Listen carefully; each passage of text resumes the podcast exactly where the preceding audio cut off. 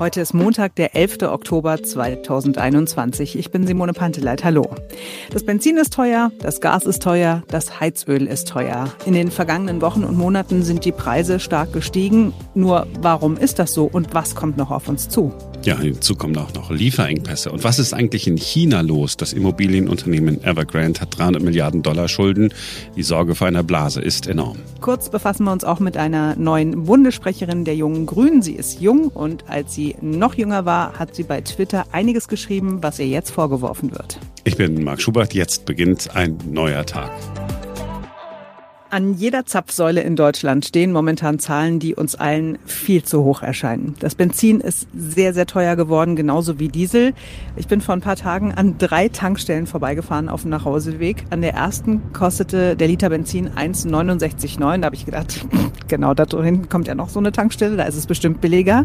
An dieser Tankstelle hat es dann 1,71,9 gekostet. Bin ich natürlich dran vorbeigefahren, habe an der dritten getankt für 1,73,9, weil ich keine Zeit mehr hatte umzudrehen, hätte ich mal so eine Tank-App auf dem Handy gehabt. Jetzt habe ich sie. Ja, herzlichen Glückwunsch äh, zu dieser technologischen Revolution, die wir alle schon als uralt betrachtet haben. Bei den Gaspreisen sieht es nicht viel besser aus und dann kommt es noch dicker. Bei Ikea sind die Regale leer oder vielleicht müsste man besser sagen, es ist leer ohne Regale. Es gibt Lieferschwierigkeiten unter anderem bei den Billigregalen, obwohl die ja in Europa hergestellt werden. Aber es hängt an den Zulieferern. Irgendwas fehlt offensichtlich immer. Auch die deutschen Autohersteller haben mit Problemen zu kämpfen. Opel macht ein Werk dicht bis zum Jahresende, denn es fehlen Computerchips. Mediamarkt und Saturn sagen, oh ja, im Moment sieht es gar nicht so schlecht aus, aber Weihnachten, Weihnachten könnte es eng werden bei dem einen oder anderen Produkt. Ja, was ist auf einmal los in der Welt? Wir kennen doch seit Jahrzehnten eigentlich nur Überfluss. Jetzt auf einmal bekommen wir zu spüren, dass alles mit allem zusammenhängt. Dinge werden knapp und sie werden teurer. Oder sie sind einfach gar nicht mehr da. Wir sprechen darüber mit einem Krisenmanager. Das ist die Bezeichnung, die er sich selbst gegeben hat. Markus Ewald berät Unternehmen, die es mit Krisen zu tun haben, weil etwas Unvorhergesehenes passiert ist. Und weil er nicht aus seiner Haut kann, ist er bei Twitter aktiv und schaut, wo auf der Welt gerade der nächste Engpass droht. Hallo Markus. Hallo Marc. Ich habe ähm, so eine Überschrift gesucht für unser Gespräch und habe gesagt, okay, äh, die Welt des Überflusses äh, wird zu einer Welt der Knappheit. Wir haben jetzt gerade schon über äh, steigende Preise gesprochen, die immer für Knappheit eigentlich sprechen. Ja, wir müssen gleich nochmal gucken, wo die Knappheit herkommt. Äh, dann gibt's noch dieses andere Bild. Wir haben die, das ist Großbritannien, jetzt gerade in den vergangenen Tagen immer wieder gehört und gesehen und, und gelesen. Da fehlen auf einmal Arbeitskräfte, ein Problem, das es auch bei uns gibt. Dann kommt die nächste Nachricht, hier bei uns müssen äh, Werke geschlossen werden, in denen eigentlich Autos hätten gebaut werden sollen, Eisenach, Opel, äh, können nicht gebaut werden, weil wir auf einmal die Chips äh, nicht mehr haben. Was, was ist da los? Was ist im Moment wirklich knapp? Also wir leben weiterhin in einer Welt, wo es eigentlich von allem genug gibt. Also es gibt genug Menschen und es äh, gibt auch an sich genug Strom und es gibt auch genug Waren. Was aber jetzt knapper wird, ist Zeit. Also das das, was wir sonst haben, dass wir also ähm, als Automobilzulieferer zum Beispiel eine bestimmte Menge Schrauben oder Chips brauchen und die kommen dann zu einem bestimmten Zeitpunkt an und wir können damit planen, können also die Zeit einplanen. Das ist jetzt nicht mehr so. Statt Just-in-Time-Delivery ist jetzt quasi, es kommt, wenn es kommt, Delivery und dementsprechend fehlt jetzt Zeit. Die Puffer werden leerer und das gilt auch für den Arbeitsmarkt. Ähm, Großbritannien kann jetzt nicht einfach 50.000 neue Lkw-Fahrer aus der Luft herzaubern. Das braucht Zeit, bis die ausgebildet sind und eingesetzt sind und so weiter. Und wir merken international und überall, dass also die, die Puffer, die vielleicht einige Sachen, die bei Corona entstanden sind, plötzliche Verschärfungen zum Beispiel, auffangen konnten. Ein Beispiel ähm, ist Passagierflieger äh, transportieren ja nicht nur Passagiere und ihre Koffer, sondern im Bauch auch andere Waren, dass man diese Waren, die dann nicht mehr geliefert wurden mit Passagierflugzeugen, jetzt eben auf einen Zug oder auf ein ähm, Schiff oder ein LKW umladen musste und so geliefert hat. Damit hat man einen Teil des Logistikpuffers aufgebraucht. Und ähm, wir merken jetzt einfach, dass das, was knapp ist, ist die internationalen Logistikpuffer. Und das, was eben knapp ist, ist äh, Zeit, dass man weiß, wann was passiert. Und hier müssen wir jetzt alle lernen, dass wir großzügiger mit unseren Erwartungsspielräumen umgehen und ähm, akzeptieren, dass Dinge später oder unvollständig oder gar nicht mehr kommen und Alternativen planen. Ich als Privatmann kann vielleicht damit leben, wenn ich die neue PlayStation 5 äh, jetzt zu Weihnachten nicht kaufen kann, weil die nicht geliefert werden kann. Ist okay, ist verschmerzbar, ist auch blöd, ja, weil ich keine Umsatzsteuer zahle, weil ich die in diesem Jahr nicht kaufen kann. Da sind wir aber nur in diesem Konsumbereich. Als für ein Unternehmen also bleib, bleiben wir bei dem Beispiel, wenn ein Autohersteller äh, sagen muss, okay, wir schicken äh, euch mal alle in Kurzarbeit oder wir schicken euch in einen äh, längeren Urlaub und zwar für Monate, weil Chips nicht kommen, dann hat das ja einen riesen Impact auf die Wirtschaft. Ja, aber auch schon die PlayStation tatsächlich. Weil, bleiben wir mal bei deiner PlayStation. Wenn du dir die dieses Jahr nicht kaufen kannst zu Weihnachten, dann weißt du das vielleicht jetzt schon und bestellst dir erst gar nicht ähm, weil du denkst, ach, die kommt bestimmt eh nicht an. Dann sinken also die Auftragsbücher, sowohl der Händler, die die jetzt hier importiert hätten, als auch der Produzenten, die die irgendwo produziert hätten. Dann kriegen die weniger Aufträge, produzieren weniger, was natürlich auch wieder die Container weniger voll macht. Dann müssen vielleicht die Zulieferer, die bei der PlayStation irgendwelche Chips geliefert haben, in Kurzarbeit gehen ähm, oder sogar ganz schließen, weil das wichtig war für ihre äh, Kostendeckung, diese Chip-Produktion für die Playstations. Und vielleicht schließt dann just das Werk, was auch Chips für die Opel-Autos produziert hätte. Und dann muss Opel sich überlegen, wo sie jetzt stattdessen die Chips herkriegen und müssen auf das Uhr auf den Weltmarkt gehen, merken, sie finden keine rechtzeitig und müssen auch ihr Werk in Kurzarbeit äh, schicken. Also das ist quasi der Zusammenhang, der mit deiner ganz persönlichen Entscheidung, jetzt keine Playstation zu Weihnachten zu holen, zusammenhängt weil ich ja nicht äh, alleine bin. Kommen wir nochmal äh, zurück. Ja, Entschuldigung, es gibt natürlich viele wie dich, die keine Playstation bestellen. Es ist nicht nur deine Playstation, keine Angst. Ja, ähm, gucken wir nochmal ähm, auf so Automobilzulieferer. Also wenn ich doch jetzt weiß, okay, da sind wir genau im Bereich Krisenmanagement, ja ich erlebe, und das ist ja, das ist ja nicht neu. Es hat ja schon mal Krisen gegeben, ach, Chips waren nicht da, weil ich glaube, es war Taiwan, die hatten äh, irgendwelche, irgendwelche Probleme und plötzlich waren die Festplatten so unfassbar teuer, ähm, konnten nicht so richtig nachgeliefert werden, wie man die äh, gebraucht hat. Genauso Chipfabriken sind für ein paar Wochen ausgefallen, hat man gleich äh, gespürt an, an den Preisen. Unternehmen müssen doch aber vorausplanen. Na, es gibt ja äh, verschiedene Möglichkeiten, mit so einer punktuellen Knappheit umzugehen. Und jetzt, wenn da so ein Chiphersteller in Taiwan zum Beispiel nicht mehr liefern kann, ähm, ist man üblicherweise auf ähm, andere Lieferanten ausgewichen. Und bei so einer Knappheit in Taiwan freuen sich bestimmt normalerweise auch andere Chip-Lieferanten, dass sie jetzt mehr Auftrag, Aufträge kriegen. Und ähm, das ist ein Mechanismus, der wahrscheinlich gelernt wurde in der Vergangenheit, in den letzten Jahrzehnten, der jetzt eben gerade im Augenblick nicht mehr funktioniert. Und das andere wäre ja, dass man Lager aufbaut dass man also weg von Just-in-Time geht, bevor alle anderen das tun. Wenn man das aber tut, wird man teurer. Und wenn man teurer ist als die anderen, verdient man entweder kein Geld oder kriegt keine Kunden, wenn man den echten Preis verlangt. Und insofern ist das für alle Beteiligten eigentlich eine rationale Entscheidung gewesen, ähm, das so zu machen, wie sie es machen. Die Frage ist, wie kann man jetzt richtig reagieren? Also ähm, als jedes Management, jede BWL kennt sich mit Knappheit natürlich aus, weil eigentlich geht es in der BWL um nichts anderes, als mit Knappheit umzugehen. Und dementsprechend ist jetzt halt gefragt, dass man vorausschauend handelt, dass ähm, so ein ähm, Automobilunternehmen ähm, natürlich guckt, wenn es begrenzte Anzahl Chips hat, wird es natürlich dahin liefern, wo es am dringendsten gebraucht wird. Und dann wird vielleicht das Opel-Werk in Eisenach von General Motors als erstes geschlossen, weil das im Gesamtkonzern das am wenigsten relevante ist. Das ist natürlich eine Möglichkeit. Und ähm, hier werden wir sehen, und das weiß ich auch selbst nicht, äh, wie das ausgeht, wie sich die einzelnen Konzerne dann entscheiden und vor allem, wie die miteinander reden, um gegenseitig ihre Erwartungen abzuprüfen. Dass man also, ähm, wenn man sich gegenseitig Dinge liefert, auch hier frühzeitig sagt, was vielleicht nicht mehr geliefert werden wird, damit es keine bösen Überraschungen gibt, sondern alle jetzt vorausschauend planen können.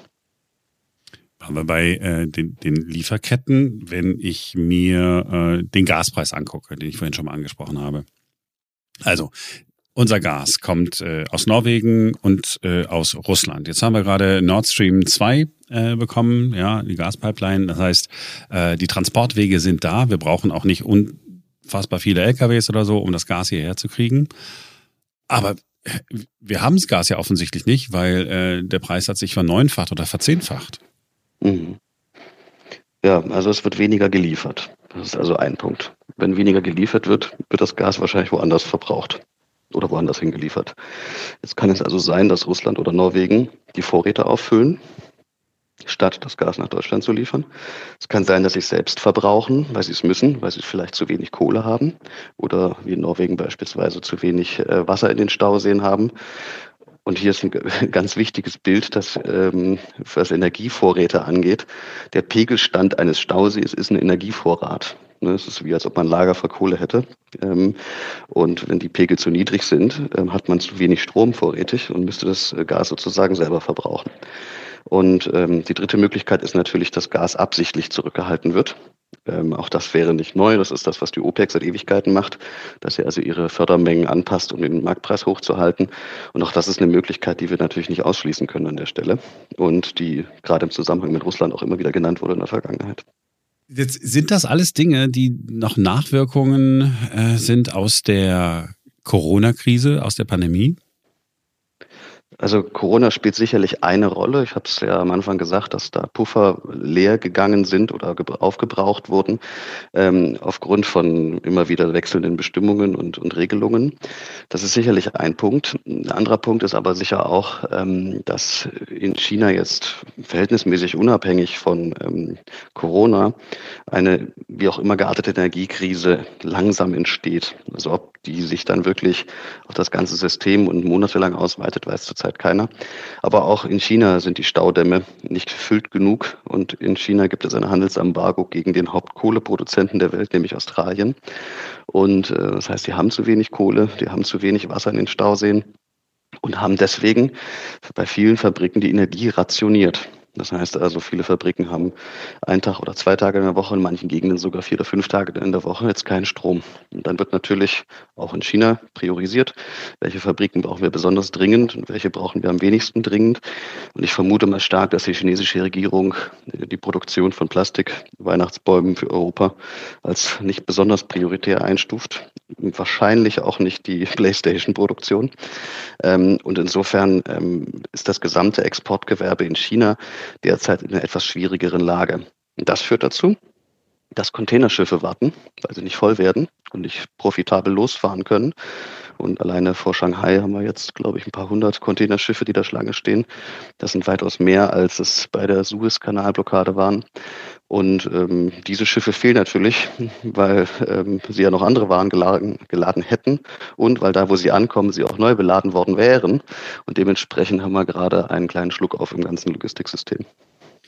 Diese Interconnected World, also alles ist von allem irgendwie abhängig du hast es ja schon beschrieben, das hat sich so entwickelt in den vergangenen Jahrzehnten. Das war Anfang der 70er Jahre noch ein bisschen anders. Klar, äh, von Öllieferungen sind wir abhängig gewesen, aber dass äh, wir alles Mögliche in China haben herstellen lassen, äh, das war damals noch nicht so.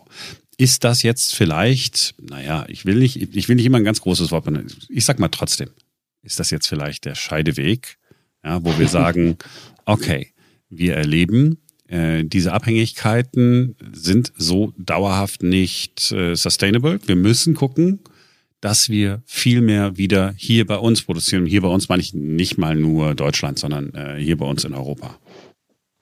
Na, ich glaube, da hilft es, die Analogie anzugucken, die wir im Energiemarkt haben, aber auch im Finanzmarkt, weil das sind zwei Märkte, die schon länger global vernetzt sind.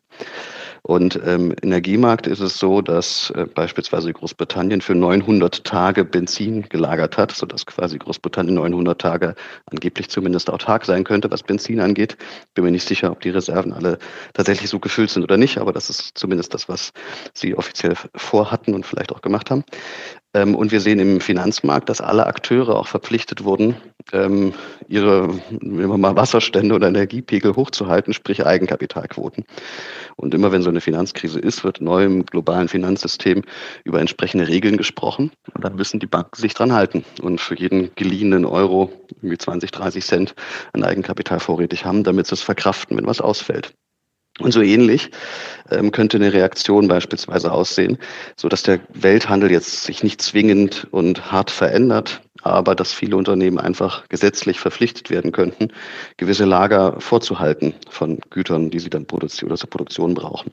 Und ich vermute stark, dass ähm, wenn es eine Reaktion gibt, wenn es einen Scheideweg gibt, dann wird der Scheideweg nicht auf der einen Seite Welthandel und auf der anderen Seite Autarkie sein, sondern dann wird der Scheideweg eher gehen, ist es ein Welthandel, der weitgehend unreguliert verläuft und dann alle Marktteilnehmer aus Kostengründen dazu zwingt, auf Just-in-Time zu setzen?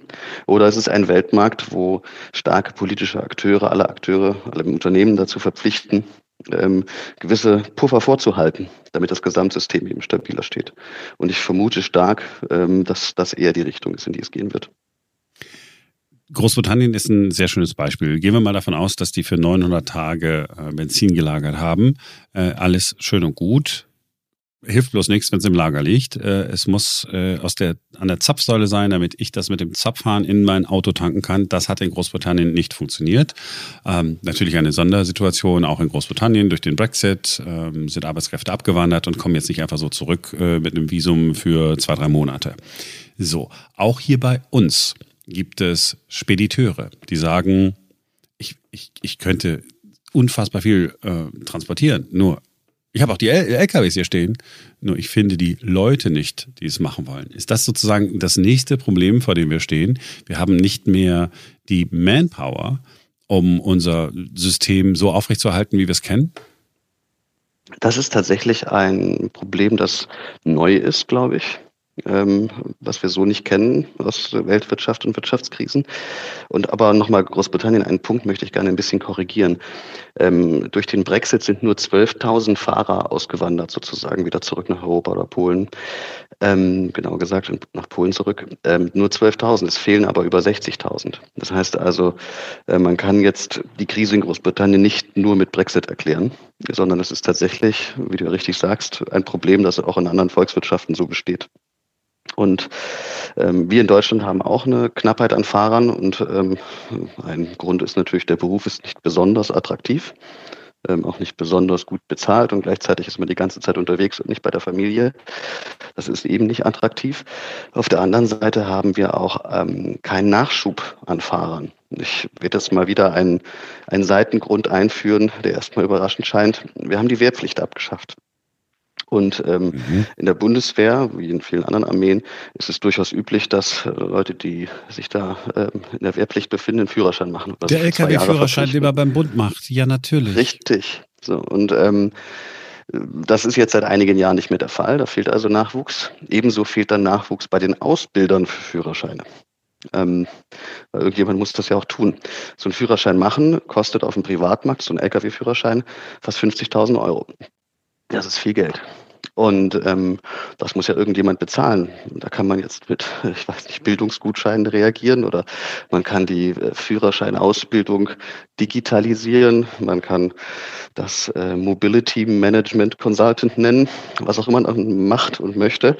Ähm, eigentlich müsste man äh, schauen, was ist die Kernursache und die Kernursache für viele Arbeitskräfte, die fehlen. Und jetzt kommt der nächste absurde Seitengrund, auch im Pflegebereich ist die Abschaffung der Wehrpflicht in Deutschland. Und es, geht jetzt hier nicht um die Pflege, aber das nur damit es nicht völlig alleine steht, das Argument ähm, durch die durch das ähm, freiwillige soziale Jahr beziehungsweise den Zivildienst jetzt früher ähm, ist natürlich vielen Leuten eine Karriereoption in der Pflege aufgegangen und viele Arbeitskräfte waren auch da eben für ein Jahr. Und äh, es gibt also jetzt viel weniger Leute, die diesen Beruf kennenlernen, genauso wie auch viel weniger Leute Lastwagenfahrer kennenlernen. Und ähm, insofern haben wir da ein Problem. Stehen wir vor einem Jahrzehnt der Knappheit und damit der Krisen? Naja, der Vorteil ist ja, es ist für alle knapp auf der Welt. Und wer in so einer auch Knappheitskrise, so einem Ressourcencrunch oder äh, Squeeze oder wie auch immer man das jetzt nennen möchte, wer sich da gut verhält, gut performt, gute Lösungen findet, steht am Ende auch gut da. Und ähm, gleichzeitig ist klar, dass die politischen Fragen und auch die Managementfragen, die wir so Unternehmen stellen, müssen sich vermutlich ändern damit wir das gut hinkriegen. Ich würde jetzt nicht per se davon ausgehen, dass wir als deutsche Gesellschaft diesen Veränderungen hilflos ausgeliefert sind und jetzt zehn Jahre bibbern müssen. Ähm, ich glaube schon, dass wir da was dann tun können und auch gut darauf reagieren können. Wir haben das in der Vergangenheit ja auch gelegentlich geschafft. Ähm, gleichzeitig ist so, dass, und deswegen habe ich im Übrigen auch angefangen zu twittern im April letzten Jahres, dass äh, das Bewusstsein für in diesen Jahres, Entschuldigung, ähm, dass das Bewusstsein bei vielen, auch in der Politik und und ähm, in Unternehmen so ein bisschen fehlte dafür, dass die Dinge nicht automatisch für immer gut laufen, mhm. sondern dass man gelegentlich was dafür tun muss. Zum Abschluss unseres Gesprächs möchte ich einen Tweet herausgreifen. Äh, du hast einen Zeitungsartikel des Guardian geteilt. Ähm, äh, das Klopapier droht wieder knapp zu werden. Und das ohne Pandemie. Was ist los? Aber nur in den USA. Also die Händler, ah. Händler in den USA warnen, ähm, weil es Staus vor San Francisco und Los Angeles gibt. Aber ähm, es ist natürlich richtig, Klopapier hat ein ganz entscheidendes Sonderproblem. Klopapier ist, nimmt viel Platz weg und wiegt sehr wenig und bringt auch sehr wenig Geld pro Kubikmeter vereinfacht ausgedrückt. Das heißt also, man schmeißt es bei Containern einfach oben rein, wo Lücken sind. Sehr vereinfacht ausgedrückt. Ähm, das heißt also, das wird immer mitgeliefert. Wenn natürlich die Hauptfuhre nicht fährt, fährt auch das Klopapier nicht mit. Ähm, und das ist quasi ein Problem. Und ähm, gut ist aber, dass in der chinesischen Klopapiermetropole, ich glaube, sie heißt Lotto, Lotto, Loco, ich habe den Namen gerade nicht parat. Es gibt auf jeden Fall eine europäische Klopapierhauptstadt wo das meiste Klopapier produziert wird. Da werden gerade zwei neue Klopapierfabriken gebaut. Also eventuell kommen wir diesmal drum herum, uns mit Klopapier einzudecken. Das wäre der versöhnliche Abschluss unseres Gesprächs. ähm, wenn ich nicht noch eine Frage hätte. Ähm, die Unternehmen, mit denen äh, du in den vergangenen Jahren äh, zu tun gehabt hast und wo du dann als Krisenmanager unterwegs gewesen bist, ähm, hast du die meisten Kunden als tatsächlich ja, im positivsten Sinne lernfähig äh, erlebt? Ja, absolut. Das liegt aber vor allem daran, dass andere sich gar nicht bei uns melden würden. Ähm, es ist ja schon ein ganz entscheidender Schritt getan in dem Augenblick, wo jemand zum Hörer greift und uns anruft. Und dementsprechend habe ich alle Kunden als sehr kooperativ und auch lernfähig erlebt. Und ähm, wir sind manchmal eben auch äh, der Faktor, der unangenehme Entscheidungen von allen Seiten durchdenkt und begründet, ohne dass wir irgendein innenpolitisches Interesse haben. Und insofern ist es oft so, dass die Organisation dann sehr dankbar ist, ähm, dass sie quasi sich auf eine Autorität berufen kann, um gewisse Schritte einzuleiten. Ähm, nur anders als bei McKinsey ist das nicht der automatische Abbau von Arbeitsplätzen, sondern bei uns eben das Lösen einer Krise. Äh, in Bundesministerien, Landesministerien wart ihr da auch schon mal unterwegs, wenn du es sagen kannst? Ich darf natürlich nichts sagen, aber natürlich haben wir mit äh, unterschiedlichsten Ebenen der Regierung zusammengearbeitet. Auch erfolgreich, die waren auch lernfähig. Ähm, größtenteils ja. Markus, dann ist das der versöhnliche Abschluss unseres Gesprächs. ich danke dir, dass du dir Zeit genommen hast. Ja, sehr gerne und ähm, euch auch noch eine gute Zeit in diesen Zeiten. Kauft ihr deine Playstation lieber gleich. Ja, und weil wir gerade im Krisenmodus sind, machen wir da auch gleich weiter und gucken uns China kurz genauer an. Der Ökonom Dr. Daniel Stelter analysiert in seinem aktuellen Podcast BTO Beyond the Obvious 2.0, wie die Lage in China ist. Wir produzieren ja mit ihm gemeinsam diesen Podcast und die Analyse ist wirklich spannend. Es geht um die Frage, wie gefährlich ist das, was gerade in China passiert? Ein Immobilienunternehmen steht mit mehr als 300 Milliarden Euro in der Kreide. Droht dort eine Blase zu zu platzen? Und wenn es so kommt, was bedeutet das dann für uns? Hallo Daniel. Hallo Marc. Wir haben in den vergangenen Wochen viel von Evergrande gehört und du befasst dich mit China in deinem Podcast. Wie schlimm kann denn so eine Evergrande äh, Pleite oder drohende Pleite, ist ja noch keine Pleite, äh, für uns in Deutschland überhaupt sein? Also es ist nie so schlimm, wie man es denken könnte, weil ich glaube nicht, dass es eine Pleite gibt oder wenn es eine Pleite gibt, wird sie gut organisiert sein. Das heißt, es wird keine Finanzkrise in China geben. Das wird die Regierung verhindern. Dazu haben sie ausreichende Mittel und Fähigkeiten.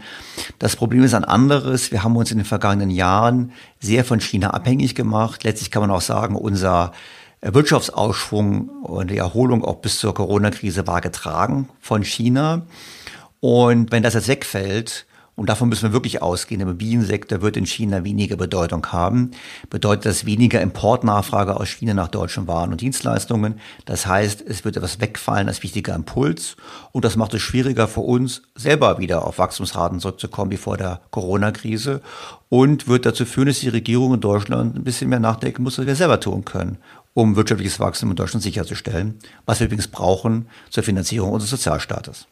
Ähm, aber hierfür nochmal, wenn ein Immobilienkonzern in China zugegebenermaßen mit 300 Milliarden Euro in der Kreide steht, äh, warum habe ich dann als deutsche Industrie ein Problem?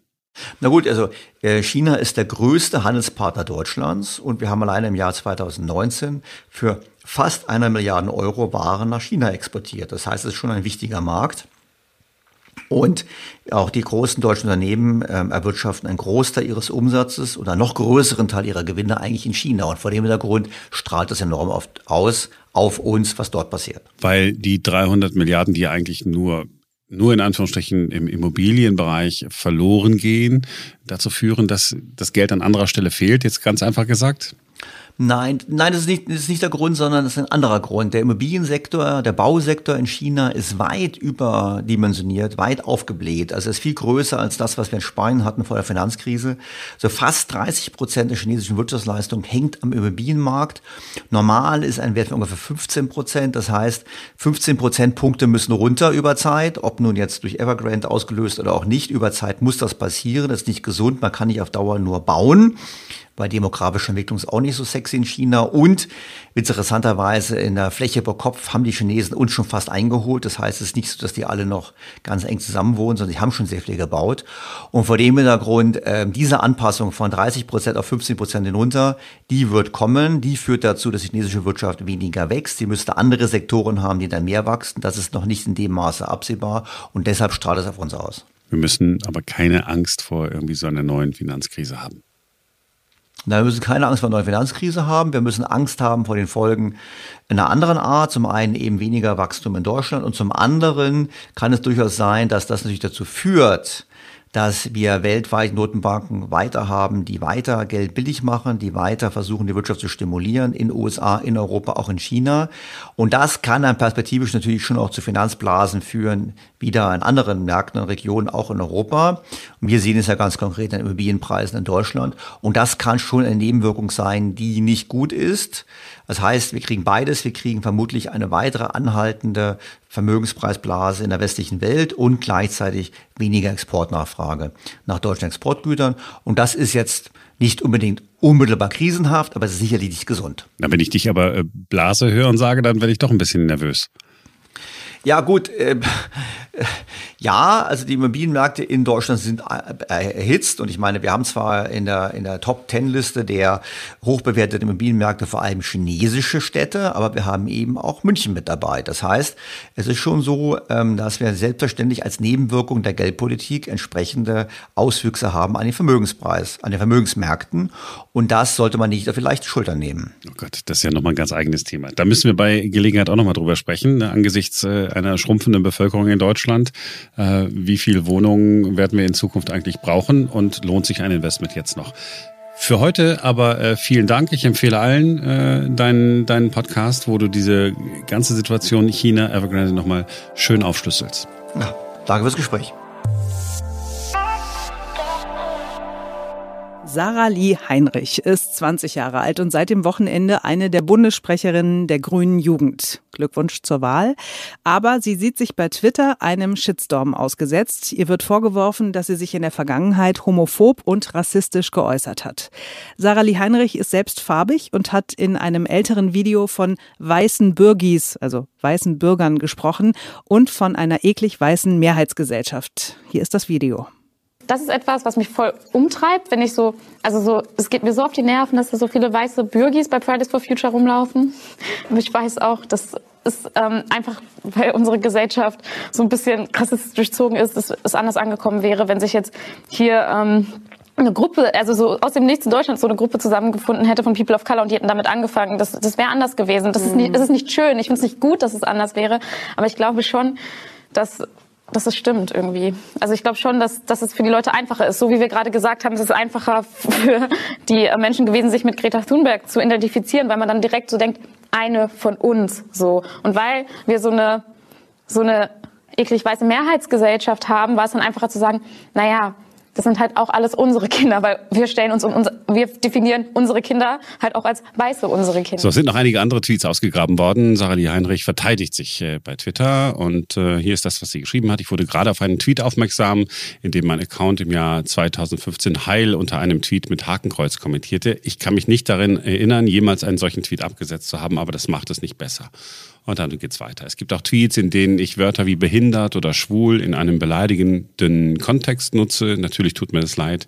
Ich rede auch nicht mehr so, wie man das eben mit 14 auf dem Schulhof so mitkriegt. Es kursieren Screenshots von alten Tweets von mir, die zum Teil vulgär oder beleidigend sind. Die sind von 2014, 2015, da war ich 13 bis 14 Jahre alt. Und dann schreibt sie, Moral von der Geschichte, schreibt nicht jeden Scheiß ins Netz. Ihr dürft meine Story gerne in Zukunft am Küchentisch und in der Schule als Abschreckbeispiel verwenden, damit junge Menschen lernen, verantwortungsbewusst mit dem Internet umzugehen. Da muss man sagen, also ich finde, sie geht sehr souverän mit diesem Shitstorm um. Kann man, kann man gut so machen, finde ich. Und man sieht wirklich, dieses Internet ist wirklich Fluch und Segen zugleich. Ne? Es vergisst einfach nichts. Und ich bin einfach nur froh, dass ich in einer Zeit groß geworden bin, wo es das alles noch nicht gab, wo heute keiner sagen kann, sag mal, was hast du damals für einen Scheiß getwittert oder bei Instagram gepostet, weil äh, klar, also natürlich denkt man, handelt man in dem Alter komplett anders und von daher finde ich das total nachvollziehbar, dass sie halt auch wirklich Scheiße geschrieben hat. Aber leider fällt sie halt heute auf die Füße, weil das Internet nichts vergisst. Das Gute ist, wir wissen gar nicht, was wir mit 13 bis 14 alles gesagt und getan haben. Ich bin mir aber sicher, Eben. bin mir aber sicher, dass ich sehr, sehr, sehr viel Blödsinn verzapft habe. Also ja. Dinge, die man sagt, Dinge, die man nachplappert, äh, dann will man äh, noch cooler sein als cool, dann schreibt man was. Ich bin ja heute noch zurückhaltend bei Twitter und Facebook und, und all solchen Sachen. Ähm, ne, oder auch wenn man mal hier im Podcast ein falsches Wort sagt, gibt's ja sofort immer ein bisschen, bisschen Ärger. Äh, jetzt ist es bei uns relativ egal, aber wenn du dann in irgendeine Position kommst, wird dir das dann vorgeworfen. Also, tatsächlich ist das eine, eine coole Warnung, was ich mir auch gefragt habe mit 13, 14 Jahren. Also die Eltern hätten sie einfach nicht bei Twitter äh, machen lassen dürfen. Mhm. Ja, man muss da seine Kinder ja. wirklich schützen und du bist ja eher konservativ, was solche Sachen angeht. Äh, und in dem Fall muss man sagen, hm, wäre es auch gut gewesen, wenn die Eltern gesagt hätten, mit 13 oder 14 bei Twitter, no, way. Mhm. Man muss halt gucken, was, was, was schreiben die Kinder. Vielleicht muss man einen Account haben, wo man wirklich vorher liest, was sie denn da abschicken wollen. Ähm, ich glaube, dass das der richtige Weg ist. Aber jetzt ähm, ihr das vorzuwerfen, ist, glaube ich, wirklich, ist, glaube ich, wirklich ein bisschen armselig. Punkt. So. Nichts mehr zu sagen. So. Viele Weltuntergangsthemen gehabt auch. ah, kommt ja alles nicht so schlimm. Ja. Aber gut, dass wir mal drüber geredet haben. Ja, also der, der Untergang äh, des Abendlandes. Darf man das eigentlich noch sagen? Abendland, ist es gut oder schlecht? Wird man das werden wir mal recherchieren und dann äh, morgen. Ja, Abendland darf man sagen. Morgenland darf man auch sagen. Hat ja nur mit dem Verlauf der Sonne zu tun. Ne? Puh, Gott sei Dank. äh, hoffe ich doch. Jedenfalls, das war's für heute. Äh, danke, dass ihr bis zum Schluss dabei geblieben äh, seid. Und wir sind morgen wieder für euch da, denn morgen ist wieder ein neuer Tag. Bis dahin, schönen Montag euch.